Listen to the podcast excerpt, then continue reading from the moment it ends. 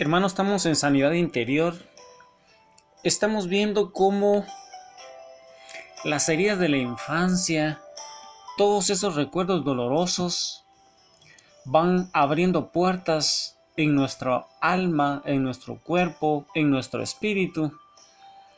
Y entonces, hermano, a esa batalla que existe se le llama guerra espiritual y tiene que ver con quitar con echar fuera los demonios que están arraigados en una persona, en una ciudad, en una nación, de una forma permanente. Y para esto es necesario que eliminemos los sistemas que van haciendo que esos espíritus se vayan alimentando con poder y vayan teniendo derechos legal sobre nosotros. Es necesario entonces, hermanos, cerrar todas las puertas que les dieron entrada por ejemplo, un individuo que sufrió un abuso va necesitando perdonar a su abusador y cerrar la puerta que esta situación le abrió al enemigo. Si es una ciudad en la que los demonios se introdujeron por una puerta de pecado, de idolatría, es importante que este pueblo se arrepienta y le pida perdón a Dios, cerrando así la puerta que le daba derecho al enemigo sobre la ciudad.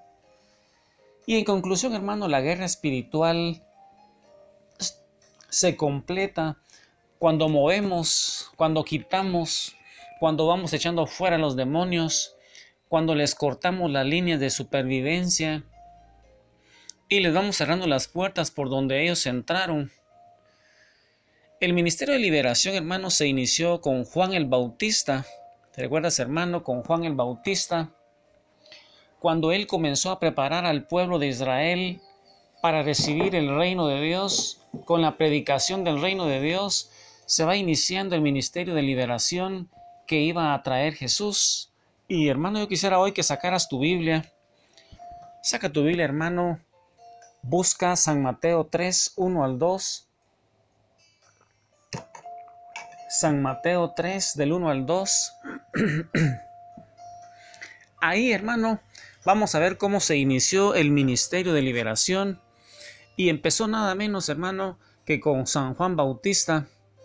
Ahí, cuando él comenzó a preparar a ese pueblo de Israel para recibir el reino de Dios, con la predicación del reino de Dios se inicia el ministerio de liberación que iba a traer Jesús y, eso es lo que dice San Mateo 3.1 al 2, hermano.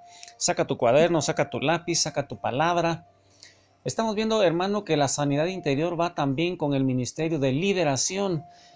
Debe existir una sanidad interior, pero posteriormente a la par de ello va a ir la liberación, hermano, porque si no esos demonios no van a salir de ahí ya que con las heridas emocionales se van abriendo puertas y es necesario ir cerrando ellas, expulsando los demonios de odio, rencor, de resentimiento, de lujuria y de tantas cosas, hermano, que vamos a empezar a ver para que una persona verdaderamente vaya liberándose.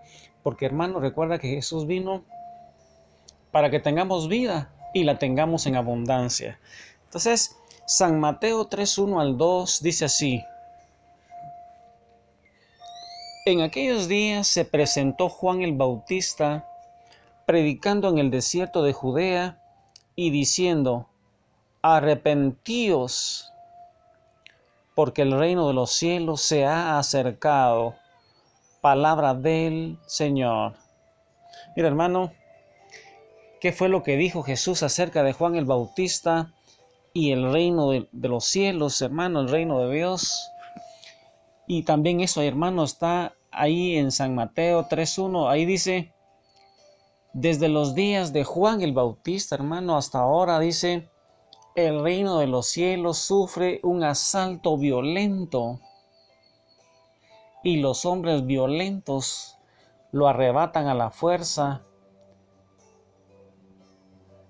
y con esfuerzo intenso. Mira, hermano, desde los días de Juan el Bautista, nos dice Jesús, hasta ahora, el reino de los cielos sufre asalto violento y los hombres violentos lo arrebatan a la fuerza, hermanos. La razón por la cual Jesús dice que desde los días de Juan el Bautista el reino de los cielos sufre violencia, hermano, es porque fue Juan quien comenzó a predicar el reino de Dios y ese fue el momento en que comenzó la confrontación con el diablo. Cuando se predica, hermano, el reino de Dios, la manifestación visible es la liberación. En otras palabras, el diablo se puso bravo, más bravo, hermano, cuando se dio cuenta de que los días de poseer y los días de oprimir a los seres humanos se le iban terminando. Y, Jesús, hermano, ahí en San Marcos 1.15, saca tu palabra, hermano, San Marcos 1.15. Recuerda, hermano, que la fe nace de oír la palabra. Un requisito importante para sanar, ya que la voluntad de Dios es que seamos sanos, que seamos libres.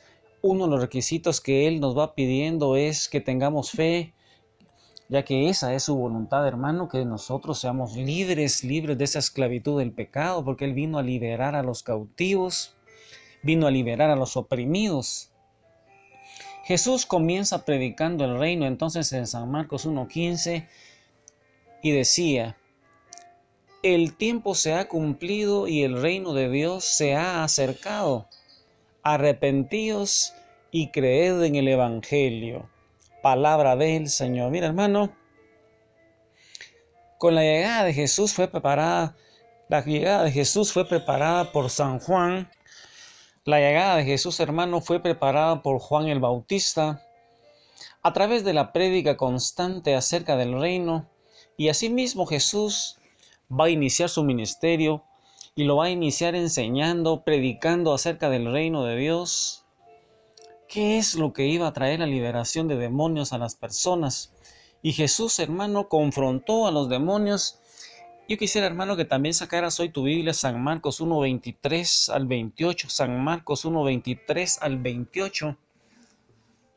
Estamos viendo, hermano, la necesidad que tenemos de sanidad interior y de liberación de demonios. Y mira, hermano, cómo Jesús confrontó a los demonios. San Marcos 1.23, 28. Pero había en la sinagoga de ellos un hombre con espíritu impuro que gritó, Ah, ¿qué tienes con nosotros, Jesús Nazareno? Has venido a destruirnos. Sé quién eres, el Santo de Dios. Entonces Jesús lo reprendió diciendo, Cállate y sal de él. Y el espíritu impuro, sacudiéndolo con violencia y dando un alarido, salió de él. Todos se asombraron de tal manera que discutían entre sí, diciendo, ¿qué es esto? ¿Qué nueva doctrina es esta? Que con autoridad manda aún a los espíritus impuros y lo obedecen? Muy pronto se difundió su fama por toda la provincia alrededor de Galilea palabra del Señor. Hermano, mira, dice que Jesús estaba hablando en la sinagoga con autoridad y los demonios no pudieron aguantar más la unción que había en él. De repente el hombre gritó dando voces en alto al frente de todos los que estaban ahí. Imagina, hermanos, espectáculo que decía, ¿qué tienes con nosotros, Jesús Nazareno? ¿Has venido a destruirnos? Yo sé bien quién eres, tú eres el santo de Dios. Así le decían los demonios, hermanos, seguidamente Jesús le va a reprender y lo manda a callar y le ordena que salga de él. Recordemos, hermano, que ninguna persona antes de Jesús había echado fuera un demonio. En el Antiguo Testamento lo más cercano o parecido a esto lo vemos cuando David tocaba el arpa. Dice que David tocaba el arpa y el espíritu malo que estaba sobre Saúl se apartaba cada vez que David tocaba el arpa, ese espíritu que atormentaba a Saúl se apartaba. Eso, hermano, había sido lo más cercano a echar fuera demonios antes de que Jesús llegara. Ninguna persona, ningún profeta, ningún sacerdote, ningún rey tenía la autoridad para echar fuera demonios. Antes de Jesús nadie le había ordenado a un demonio que saliera de una persona.